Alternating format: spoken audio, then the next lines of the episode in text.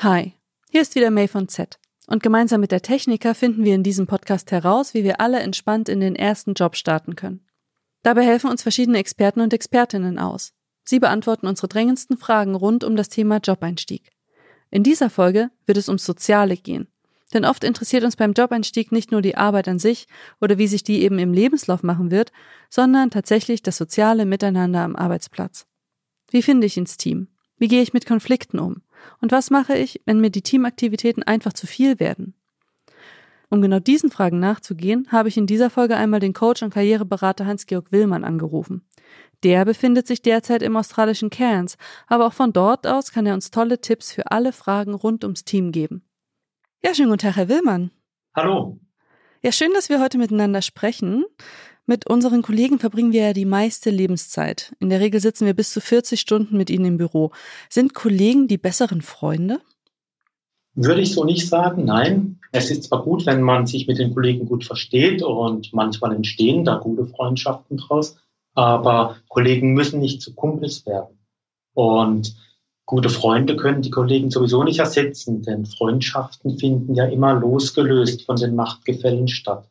Und in der Arbeitsstruktur hat man häufig diese Machtstrukturen, auch wenn die Teamstrukturen toll scheinen. Deshalb ist es schon gut, wenn man außerhalb des Büros noch Freunde hat, mit denen man Zeit verbringen will und mit denen man auch über andere Themen spricht als über Arbeitsthemen. Würden Sie sagen, dass jemand, der sich nach dem Feierabend weiter mit Kollegen oder Kolleginnen trifft, sich also nicht genug von seinem Beruf abgrenzt? Das kommt ganz drauf an, also nicht unbedingt. Wenn man gleiche Interessen hat, also herausfindet, dass die Kollegin, der Kollege auch Spaß an Sport hat oder zum Beispiel Spaß am Reisen hat und man da in der Freizeit beim Feierabendbier über Reisen, über Sport spricht oder vielleicht gemeinsam joggen geht, dann ist das durchaus okay. Wenn man aber außerhalb der Arbeit, also nach Feierabend, weiterhin über Arbeitsthemen spricht, vielleicht sogar über andere Kolleginnen und Kollegen spricht, dann sollte man sich schon überlegen, tut mir das wirklich gut? Und brauche ich vielleicht mehr Zeit für mich? Brauche ich mehr Zeit für andere Themen? Meinen Sie, dass die Work-Life-Balance dadurch in Gefahr ist? Möglich ist das auf jeden Fall. Wobei man heute weniger über die Work-Life-Balance spricht, vielmehr über die Life-Domain-Balance. Denn Arbeit ist ja nicht das Gegenstück zum Leben, sondern ein Teil davon. Wie beispielsweise Partnerschaft, Familie, Freunde, Hobbys, gemeinnützige Arbeit, Gesundheit. Da gibt es ganz unterschiedliche Bedürfnisse, wie viel Raum man denn jetzt letztendlich jedem einzelnen Lebensbereich geben will. Und da ist es wichtig, ehrlich zu sich selbst zu sein, herauszufinden, was tut mir gut. Und das ist abhängig auch von der Lebensphase.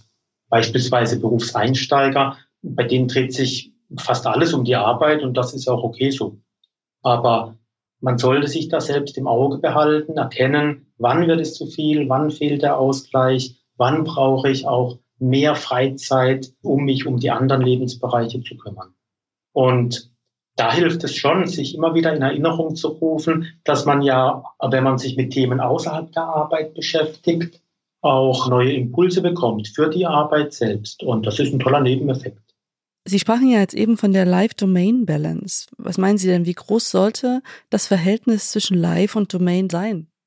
Also Live Domain bedeutet ja, dass wir in unserem gesamten Leben verschiedene Bereiche haben, in denen wir einfach oder für die wir einfach auch Zeit brauchen. Und da gibt es jetzt keinen Best-Practice-Wert, dass man sagen könnte, okay, der Tag hat 24 Stunden, 8 Stunden Arbeit gleich ein Drittel, 33,3 Prozent, die anderen 66,6 Prozent müssen für Schlaf, für Sport, für Familie etc. etc. dienen sondern da kommt es wirklich drauf an, womit fühle ich mich wohl, womit fühle ich mich wo lang, wie lange wohl. Also am Anfang der Berufskarriere höre ich immer wieder von meinen Kunden, Kundinnen, dass da die Arbeit die Hauptrolle spielt im Leben.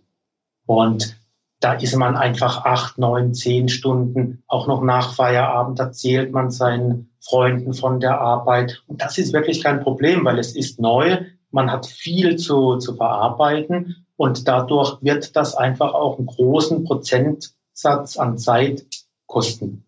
Wichtig ist, sich im Auge zu behalten und zu schauen, dass das nicht zu lange überhand nimmt.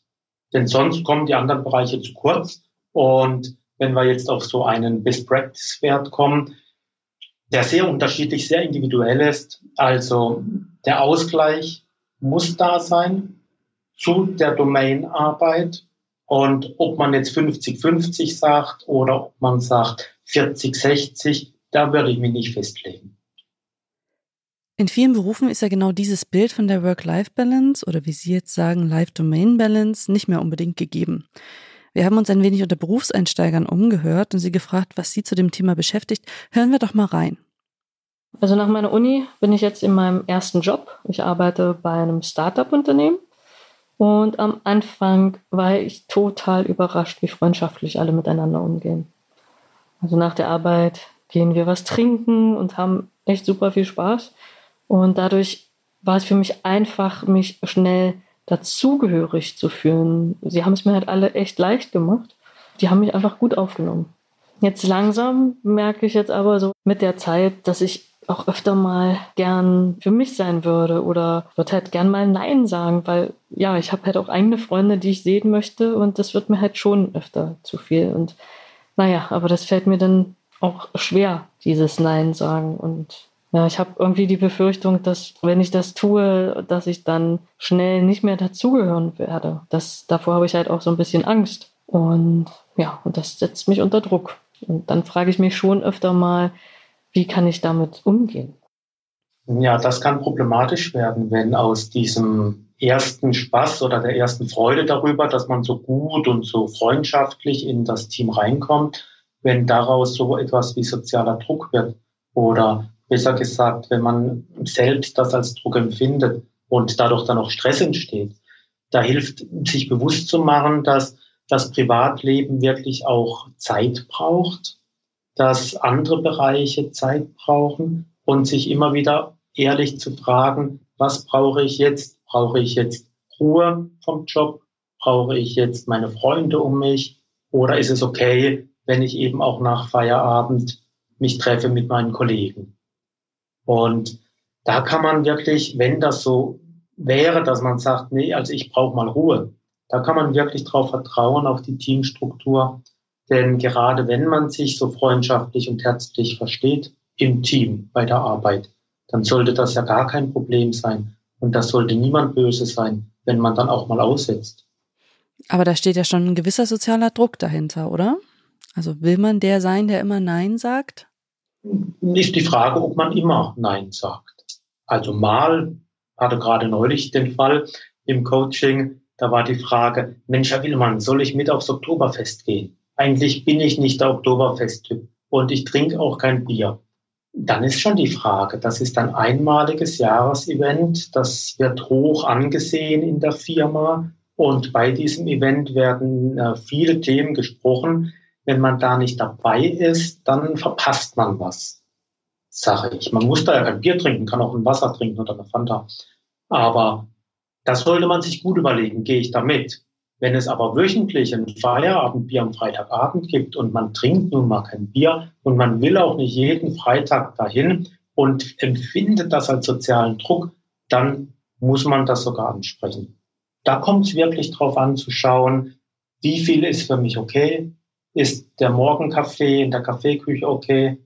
Ist der Lunch in der Mittagspause okay für mich?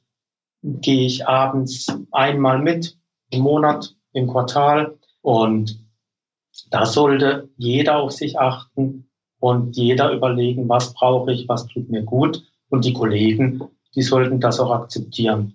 Wenn Drucksituationen entstehen, also das Gefühl von Gruppenzwang entsteht, dann sollte man wirklich das Teamkonstrukt generell hinterfragen. Überlegen, bin ich hier richtig am Platz? Ist das mein Team, meine Firma, meine Arbeitsstelle? Jetzt entsteht möglicher Gruppenzwang ja nicht mehr nur im Büro heutzutage, sondern kann zum Beispiel auch durch die digitale Vernetzung entstehen. Dann nimmt man den Gruppenzwang mit nach Hause. Dazu haben wir eine Frage von einem Job-Einsteiger, die ich Ihnen gerne noch vorspielen würde. Nach meinem ersten Arbeitstag im neuen Job kam ich dann nach Hause und habe mich direkt vor den Rechnern gesetzt, denn jetzt konnte ich endlich mit meinen Freunden schreiben und ihnen erzählen, wie der Tag so lief. Ich habe dann auch gesehen, dass ich einige neue Freundschaftsanfragen bekommen habe, unter anderem eine von meinem Chef, Und ich trenne eigentlich berufliches von privatem, somit auch auf Facebook. Wie kann ich denn seine Freundschaftsanfrage ablehnen, ohne unhöflich zu sein oder gar Konsequenzen im neuen Job befürchten zu müssen? Also, wenn der Chef über Facebook eine Freundschaftsanfrage schickt und Sie sehen das, sollten Sie in diesem Moment überhaupt nicht reagieren und besser am nächsten Tag direkt zum Chef gehen und ihn persönlich fragen, ob Facebook denn ein offizieller Kanal für arbeitsbezogene Kommunikation sei. und das ist ja in der Regel nicht der Fall. Und dann können Sie nämlich appellieren an sein Verständnis dafür, dass eben ein privates Facebook-Profil privat sein sollte, also für Sie selbst, dass Sie es gerne privat halten möchten. Nun, da sollte er Verständnis dafür haben.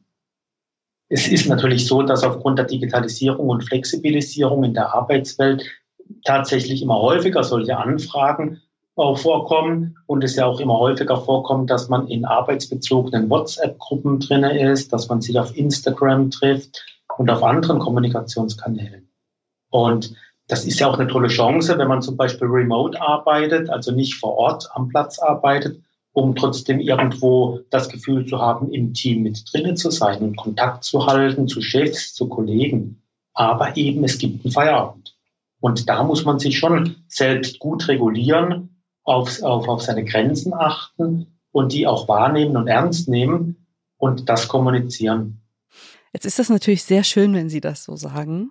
Aber was mache ich, wenn mein Chef mich am Wochenende oder nach Feierabend anschreibt, mich um was bittet, weil er denkt, ich sei immer noch erreichbar, weil er zum Beispiel bei Facebook oder irgendwo gesehen hat, dass ich eben online bin?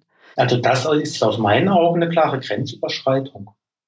Es kommt drauf an, wenn das Usus ist in der Firma, wenn man in einer Werbeagentur arbeitet und ganz klar kommuniziert ist von Seiten des Chefs, wir arbeiten hier 24-7 und dafür kriegt ihr auch Geld oder Reputation, dann könnte man darauf antworten, aber okay, das ist ein Ausnahmefall. In der Regel, in meinen Augen, ist das eine klare Grenzüberschreitung, auch wenn da jeder individuelle Grenzen hat. Man lässt das ganz kalt die sehen die Anfrage, lesen sie gar nicht und, und, und, und reagieren gar nicht. Die anderen lesen die Anfrage, denken den ganzen Abend darüber nach. Sonntagabend ist damit quasi äh, gestorben. Und mhm. man muss sich da regulieren. Also zum Beispiel für sich klar machen, dass man beispielsweise die WhatsApp-Gruppe stumm schaltet ab 18 Uhr, also am Feierabend, dass man die WhatsApp-Gruppe am Wochenende sowieso stumm schaltet und sich da die Grenzen auch äh, zugesteht. Immer bewusst machen, was tut mir gut, was tut mir nicht gut, was möchte ich reinlassen in meinen privaten Bereich, was möchte ich eben aber auch draußen lassen. Ja, gerade diese permanente Erreichbarkeit erzeugt da eigentlich auch Druck in sich, ne? Ja, auf jeden Fall. Und das zunehmend. Und das kennen wir zum einen aus dem privaten Bereich, weil wir ja auch von unseren Freunden und Bekannten und Familie laufend immer wieder in verschiedensten WhatsApp-Gruppen oder wie die Messenger-Dienste alle heißen, Infos bekommen und alle zwei Minuten auf unser Smartphone schauen, aber eben auch zunehmend in der Arbeit. Und da hilft lediglich das Selbstregulieren, die Selbstverantwortung, eine Entscheidung zu treffen, was lasse ich wann in meinem privaten Bereich und was aber auch nicht, wann schalte ich aus. Jetzt haben wir ja schon sehr viel darüber gesprochen, wie sich Arbeitnehmer fühlen, wenn es um den Team Spirit geht. Also wenn zu viel davon da ist, wenn zu wenig davon da ist. Aber was haben eigentlich Unternehmen davon, wenn sie den Team Spirit so stärken, beispielsweise im Startup? Nun, also Identifikation mit dem Unternehmenswert, mit der Unternehmenskultur und Unternehmen wollen ja, dass Mitarbeiter sich wohlfühlen. Und das hat auch den Hintergrund, dass Mitarbeiter, die sich wohlfühlen, die sich gegenseitig unterstützen, dass die mehr soziale Bindung aufbauen und dass Mitarbeiter, die sozial gebundener sind, höhere Leistungsbereitschaft und auch mehr Produktivität haben, nachweisbar. Mhm. Also das heißt, aus dem Verpflichtungsgefühl heraus, ihren, ihren Kollegen gegenüber arbeiten die länger und das ist natürlich produktivitätssteigernd. Manchmal arbeiten die länger als gesund ist, länger als bezahlt wird. Das heißt also, die berüchtigte Obstschale oder der Kicker im Büro oder auch das Feierabendangebot sind eigentlich nicht gerade uneigennützig. Nein, nein, Unternehmen verfolgen da schon ein ganz klares Ziel. Und zwar wollen sie die Attraktivität der Firma steigern, die Produktivität der Mitarbeiter erhöhen, die Mitarbeiterbindung erhöhen, Da gibt es klare Kennzahlen und das weiß man auch, dass durch diese Angebote äh, diese Kennwerte steigen. Und mhm. trotzdem kann die Arbeit natürlich Spaß machen. Sonst würden die Mitarbeiterinnen und Mitarbeiter auch nicht so lange im Unternehmen bleiben. Kritisch wird es dann, wenn das Angebot mit Verpflichtungen einhergeht. Also zum Beispiel der Tischkicker oder die Cappuccino Bar mit der Verpflichtung einhergeht, Überstunden zu machen. Würden Sie sagen, dass in solchen Unternehmen das Gemeinschaftsgefühl ein gutes Gehalt ersetzt? Hm, teilweise trifft das sicherlich zu, aber das Gemeinschaftsgefühl kommt nicht nur durch Tischkicker und Obst zustande, sondern das Firmenziel muss schon auch passen. Das sieht man in den Startups ganz gut, wo die Gehälter in der Regel ja geringer sind als in der Old Economy und trotzdem die klügsten Köpfe da arbeiten. Einfach deshalb, weil die Startup-Unternehmen Visionen haben, hinter denen die Mitarbeiter stehen können und die Mitarbeiter sich damit identifizieren können. Und das Gehalt ist da nicht so hoch, aber es muss natürlich existenzsichernd sein. Zu guter Letzt würde ich Sie gerne noch mal fragen, ob Sie einen ganz konkreten Tipp für mich haben, wie ich ganz elegant mich aus dem Feierabendbier herauswinden kann. Ganz ehrlich, ein Satz. Vielen Dank, dass du mich fragst. Heute nicht. Heute brauche ich Zeit für mich. Dankeschön fürs Gespräch. Vielen Dank. Wenn du auch nicht weißt, wann es eigentlich andere Leute schaffen, neben dem ersten Job noch ihre Wäsche zu waschen oder wo in der 40-Stunden-Woche noch Platz für einen Sportkurs wie im Studium bleiben soll, dann warte einfach eine Woche ab. Denn in der nächsten Folge des Podcasts Entspannten den Beruf bekommst du Input von Dr. Sabine Firmans, Leiterin des Gesundheitsmanagements der Techniker. Sie hat viele gute Tipps, wie wir mit dem veränderten Lebensrhythmus im ersten Job klarkommen können.